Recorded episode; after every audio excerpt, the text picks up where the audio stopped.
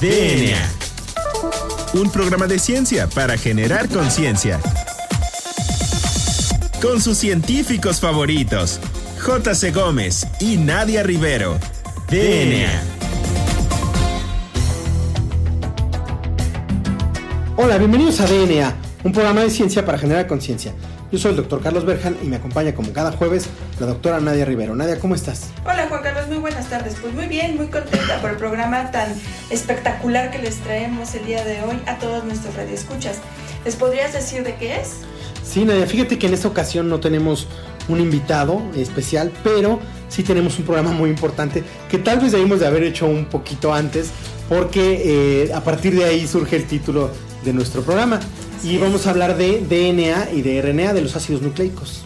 Así es, Juan Carlos. Pues el día de hoy vamos a platicar de esos dos este, ácidos nucleicos que son muy importantes para la vida y para finalizar este, y aterrizar pues todos estos conocimientos que nos gustaría compartir con nuestros radioescuchas, vamos a hablar acerca del dogma central de la biología molecular que en su momento pues dio mucho qué hablar, generó muchísima controversia entre físicos, biólogos, químicos, eh, investigadores de, de, esa época. Entonces, Juan Carlos, ¿por qué no nos platicas un poquito acerca de qué es el DNA, cuál es su estructura, por qué es importante para la vida? Pues fíjate que eh, antes de entrar en materia me gustaría decir que eh, eh, esto surge, o bueno, la, la, el, la, búsqueda de la estructura del DNA es muy importante porque genera eh, proyectos tan importantes como el proyecto del genoma humano, que en su momento haremos un capítulo especial de eso, uh -huh. ¿no? Que, genera, que generan avances importantes en la biotecnología, ¿no? Y que eh, genera para que tengamos ahorita cosas tan importantes como metodologías de diagnóstico como la del SARS-CoV o el estudio del genoma del SARS-CoV, ¿no? Entonces, esa es la importancia y la revolución que genera el tener el conocimiento del DNA. Hoy en día puedes saber si tu hijo sí es tu hijo o no es tu hijo, ¿no? Gracias a la tecnología del ADN. Podemos hacer, o bueno, lo que se ha publicado algunos, hace unos días que fue el premio Nobel, porque podemos editar genes, podemos eh, hacer eh, o saber muy exactamente y muy personalizadamente, por así decirlo, si tú tienes algunas variantes genéticas que te permiten o no que un fármaco te haga o no te haga. O incluso también puedes saber si tienes mayor predisposición a desarrollar algún tipo de enfermedad como diabetes, cáncer, por ejemplo el cáncer de mama con el gen BRCA1, cuando hay mujeres que lo tienen pues sobreregulado o desregulado, se les recomienda que se estén checando comúnmente o también como en el caso de Angelina Jolie que se retire los senos para evitar un futuro, una futura complicación de cáncer de mama. Sí, claro, entonces eso es lo importante de, de, que sepa la gente que el DNA y el RNA, esa es la importancia y la trascendencia claro. de eh, conocer y de eh, que se ha llegado a conocer esta molécula. Ahora, fíjate que el conocimiento de la molécula de la herencia viene desde mucho tiempo, inclusive en la alquimia se hablaba de la teoría del homúnculo y que si con ciertos extractos de madragoa y con piel de humano y no sé qué tantas cosas se eh, podía como crear un humano o se llegaba a la teoría del homúnculo que eran como ciertos humanitos, un humanito, salen las fotos ahí de un humanito chiquitito en el espermatozoide que se iba al vientre de la mujer y con ciertas cosas químicas se hacía y crecía ahí, es la teoría del homúnculo, ¿no? Así es. Entonces, bueno, eh, no es de, de, de este reciente, siempre ha obsesionado al, al ser humano, eh, de dónde viene la herencia, qué es lo que lo hace, que por ejemplo que nos parezcamos a nuestros papás, a nuestros abuelos, abuelos, o que toda una población se parezca a sí misma, ¿no? Y tenga ciertas características que físicas, como los ojos, el color de los ojos, el color del pelo, o a lo que ve uno, se le llama fenotipo, y genéticas, que es lo que no alcanza a ver uno y que está en los genes, se le llama el genotipo. Así es. Entonces, eh, esto no viene de, el día la, de la noche a la mañana, es mucho tiempo de estudio. Y algo interesante que hay que mencionar es que viene desde Gregor Mendel. Gregor Mendel era un monje agustino que eh, me parece que él era austriaco, que por ahí de 1850 y tanto saca su teoría de eh, la ley de la segregación, que donde él estudia unos guisantes, unos este, dices tú, que tenían rasgos muy característicos, ¿no? Por eso le gustó este, ese tipo de, de estudios, ¿no?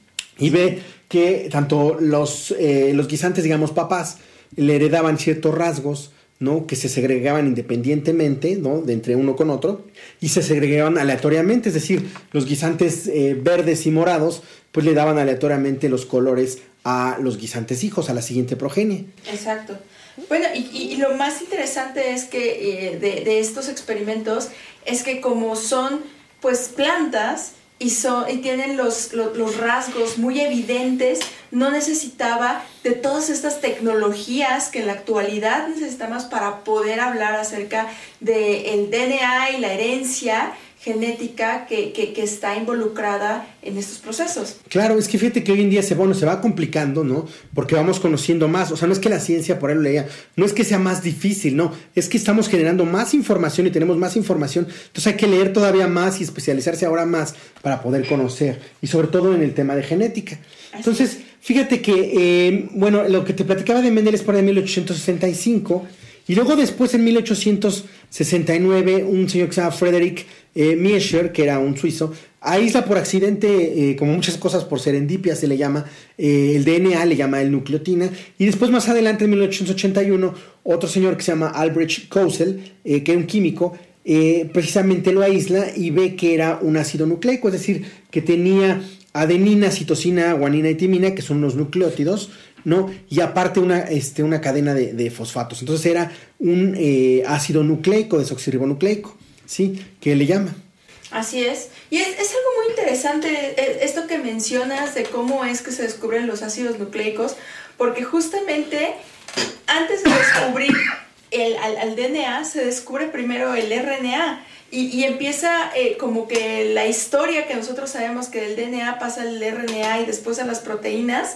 Eh, nos damos cuenta que no fue así como se descubrieron, sino que primero se encuentra el intermediario entre DNA y proteínas, que es el RNA, después el DNA, y ya hasta el final se empieza a hablar de proteínas. Entonces esto también nos habla un poquito de cómo es que se va construyendo el conocimiento, cómo es que la ciencia nos va respondiendo preguntas.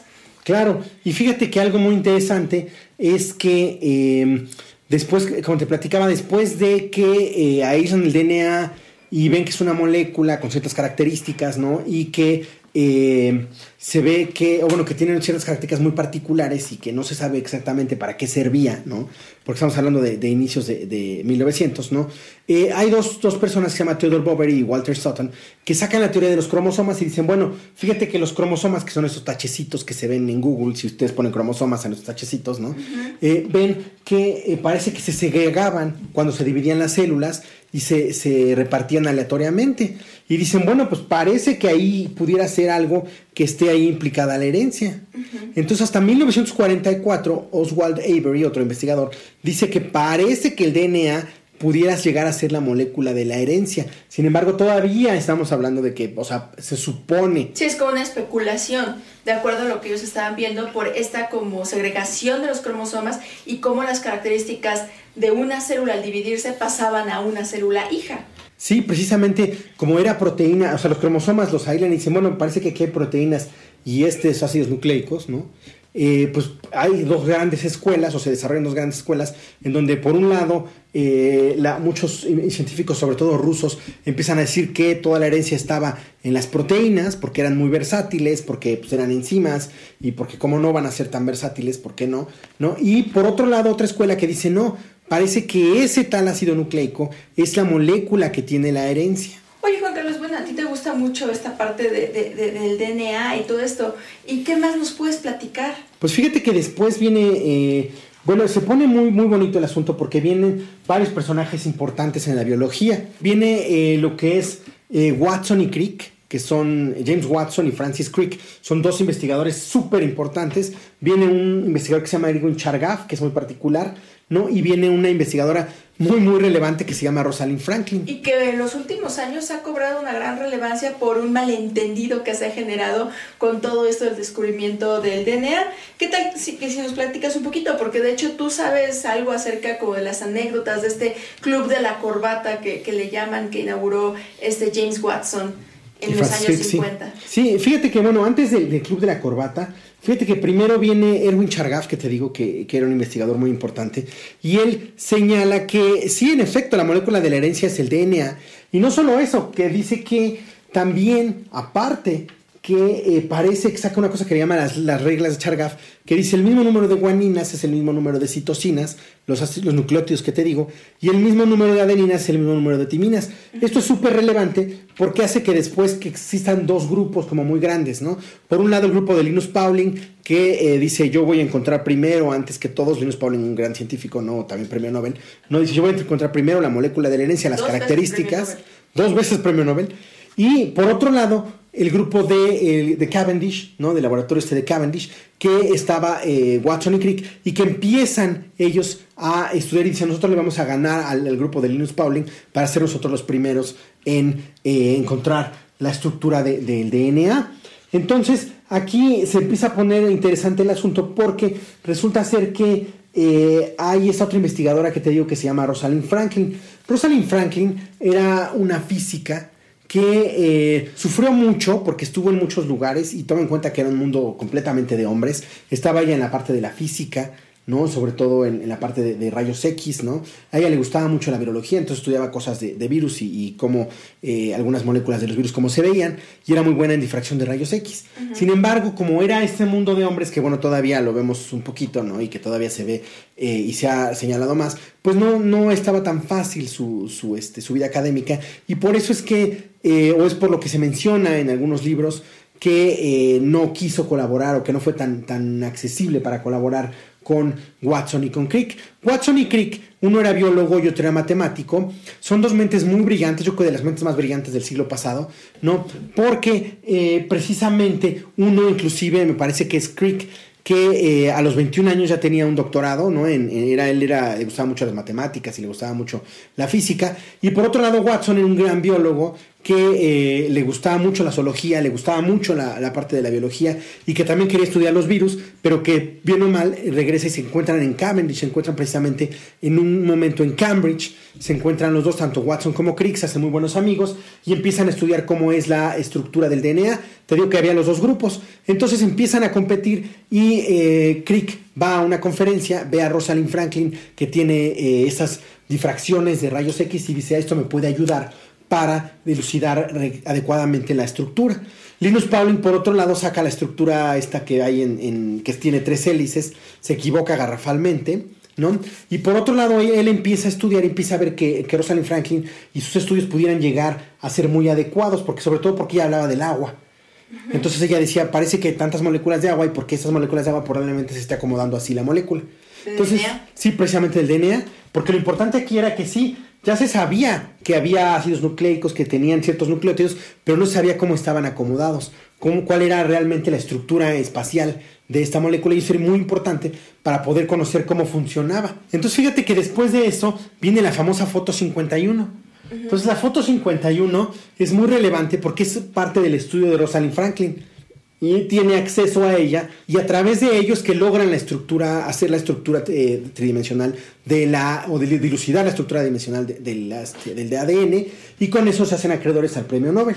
Y tristemente, Rosalind Franklin no recibe el premio Nobel porque eh, se muere de cáncer o muere ya de cáncer cuatro años antes de la premiación del premio Nobel y como tú sabes el premio Nobel no lo dan póstumo a este a nadie. Pero pues justamente creo que los ganadores del premio Nobel Watson y Crick pues mencionan que ellos les hubiera gustado que Rosalind Franklin también estuviera presentes eh, recibiendo este, este premio. ¿Qué te parece si seguimos platicando de ello en la siguiente sección y ya empezamos a hablar ahora sí de lo que es el dogma y del RNA?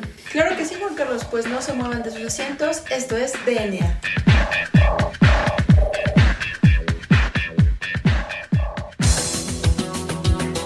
Volvemos en menos de lo que tus genes se traducen a proteínas.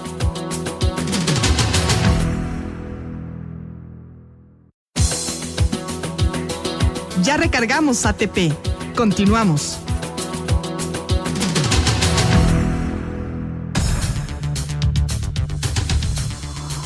Pues ya regresamos a DNA. Recuerden que estamos haciendo precisamente un programa especial sobre DNA y RNA.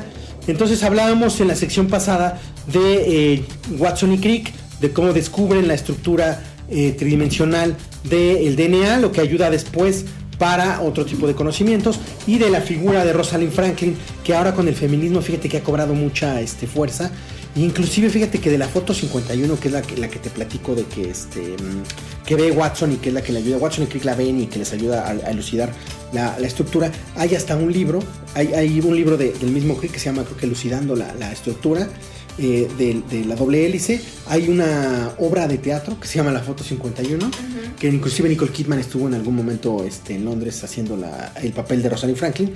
Y hay, este, me parece que por ahí una serie o una película que, que también habla del tema, porque es un tema súper controvertido de cómo este, no gana el premio Nobel y cómo le roban ahí la doble hélice. Claro, claro, y bueno, pues muchas veces eh, como que el drama es lo que vende, pero pues siempre hay que tratar de pues, ser lo más objetivos para poder contar la historia y conocer pues todas las partes para saber realmente qué fue lo que pasó. Sí, claro, claro, porque lo importante ahorita en esta, en esta época que son de pasiones y que todo el mundo se agarra y se arranca y se desgarra las ropas o se desbarata como un mazapán, este, hay que eh, tomar las cosas de una manera muy moderada, hay que ser más moderado Así es. Pero bueno, pues ¿qué te parece si comenzamos a hablar ahora del RNA? Que curiosamente fue la primera estructura que se elucidó, tú ya lo mencionaste en la sección pasada, justo antes del DNA. Y es muy importante esto porque, bueno, el RNA es una molécula que es polimérica, es decir, es una molécula que está conformada por otras moléculas que son muy grandes. De hecho, este, por eso se considera una macromolécula junto con el DNA y las proteínas.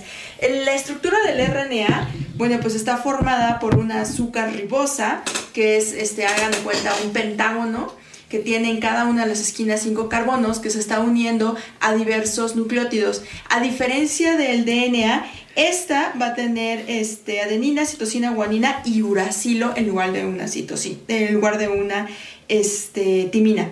Eh, también tiene un grupo fosfato y esta, esta molécula fue muy interesante al inicio y fue también muy controvertida porque como se aisló de unas levaduras, y, el DNA se aisló del timo de un mamífero, se creía al inicio que el RNA solamente pertenecía a los organismos unicelulares, mientras que el DNA pertenecía nada más a los organismos este, más complejos como los mamíferos. Sin embargo, posteriormente con más estudios se dieron cuenta que no era así, que los mamíferos y las levaduras y todos los organismos tienen ambos ácidos nucleicos, solamente que tienen, un, eh, una compartimentalización diferente. El RNA se encuentra en el citoplasma, mientras que el DNA, como tú mencionaste en la sección pasada, está dentro del núcleo.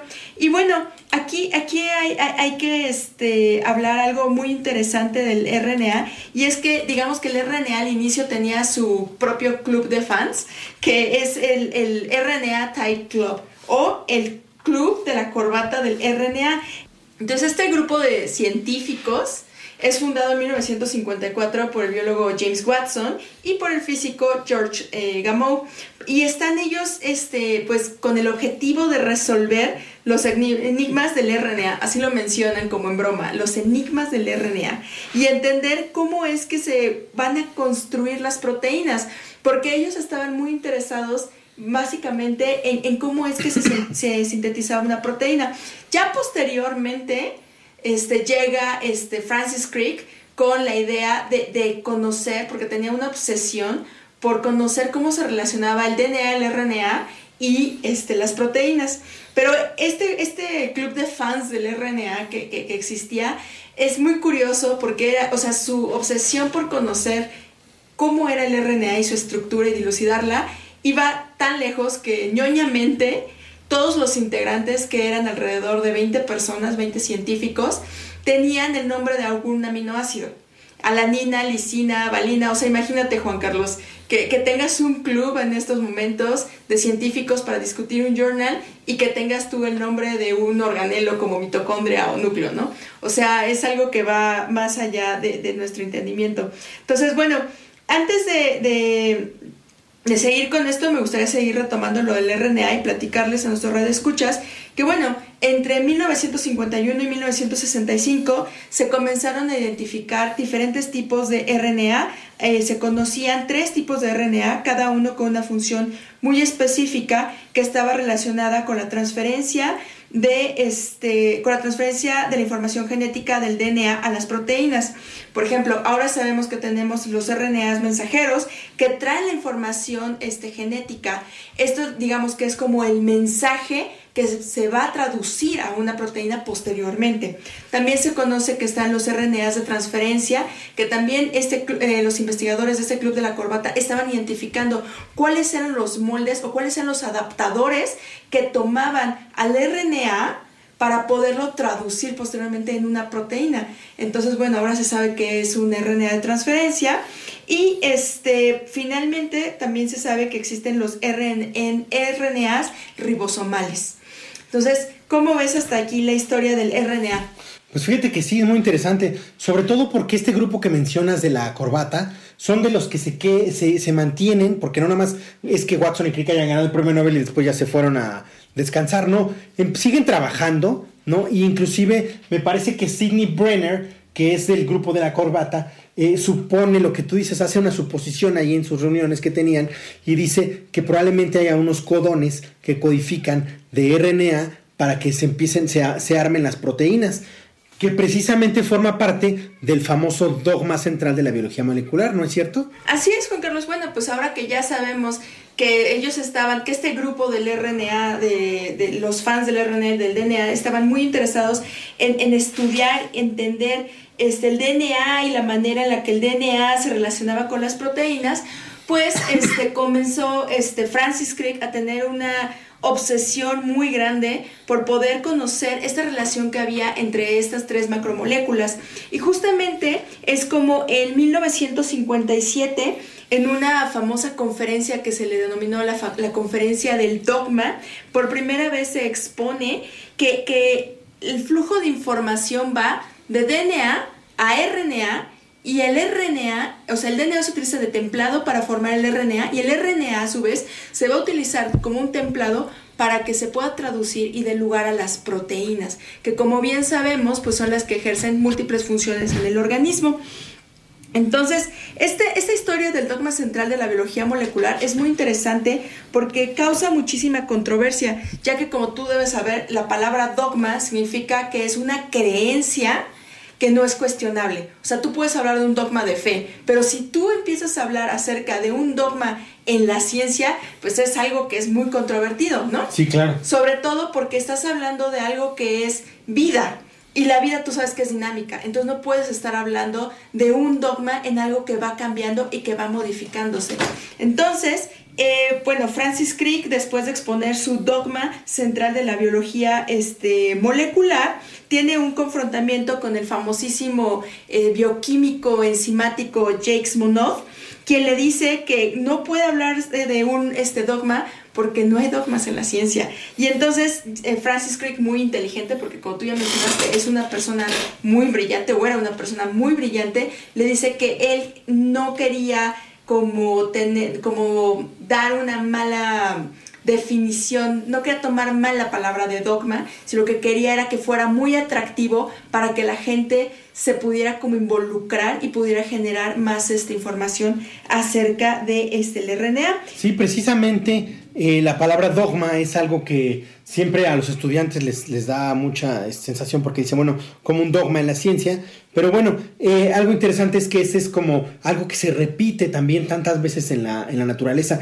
y que es tan fundamental que bueno, pues simple y llanamente, por eso él se burlaba y decía es algo que bueno, pues hay que creerlo porque se repite tantas veces y es tan fundamental, ¿no? Sin embargo, usa mal el término. Así es. Y bueno, hay un artículo muy bonito de revisión en PLOS Biology que menciona que Watson en una entrevista dice que quería un término que fuera sexy, que fuera atractivo y que pudiera este, llamar la atención para que otros investigadores pudieran debatirle si este, si este proceso de, de, transferencia o de flujo de información hereditaria, genética, a través del DNA, el RNA y las proteínas, siempre se repetía en, la naturaleza. Y bien, en este sentido, pues te puedo comentar que, en la actualidad, pues hay muchísimas modificaciones que se le han hecho a este famosísimo dogma central, como tú bien sabes, pues el DNA se puede autorreplicar, se puede pasar el RNA a ser DNA, y esto es, por ejemplo, por la transcriptasa reversa que expresan muchísimos virus como el VIH, por ejemplo,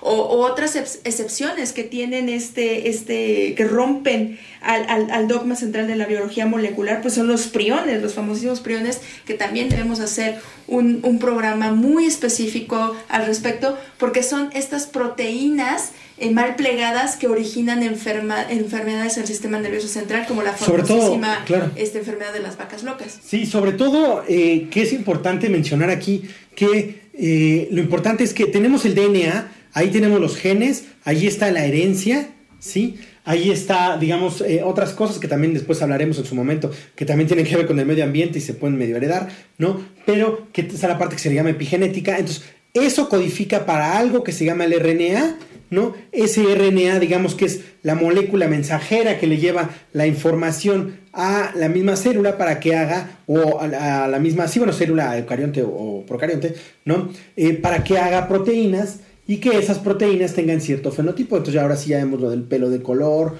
lo de los ojos de otro color, ¿no? Y ahora sí ya vemos cómo empieza a funcionar toda la biología y todo lo que es la parte de, eh, de la herencia. Así es, o sea, sentaron las bases para lo que hoy conocemos en los estudios de genómica, proteómica, metabolómica y que nos explican un poquito más acerca de los procesos tanto fisiológicos como fisiopatológicos que pues son muy importantes para poder generar pues, tratamientos y este pues cuestiones más, más de medicina personalizada. Claro, entonces eh, eso es importante. Y ahora, por otro lado, como bien lo mencionas, eh, es importante porque es un fenómeno tan grande, ¿no? Que genera toda una revolución en la biología. A partir de aquí, si se acuerdan que yo les platicaba de Erwin Chargaff, ¿no? Chargaff después se volvió un científico muy amargado porque él no creía en la biología molecular, decía que la bioquímica era más que suficiente, que era demasiado esto, que, que íbamos a, a, jugar con este, información que no, no era manejable, ¿no? Inclusive en su misma universidad lo relegan y lo hacen hacia un lado porque dicen, bueno, este cuate nada más viene a las conferencias de biología molecular a criticar.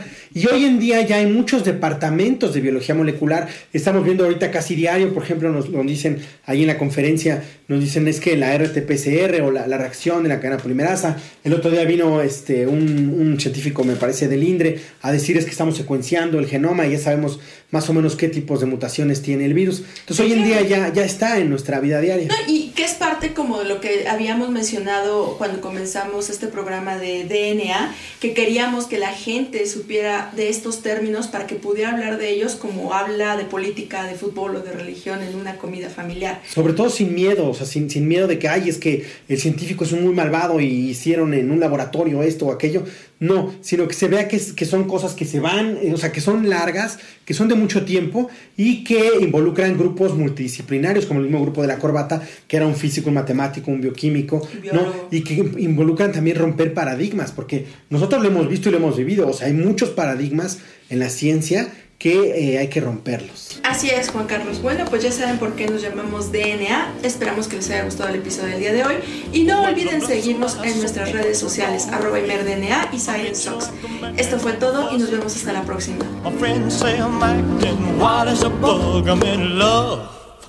I'm all shook up. Ooh, ooh, yeah, yeah, yeah. DNA. La materia no se crea ni se destruye, solo se transforma. Nos vemos en el próximo programa de DNA, un programa de ciencia para generar conciencia.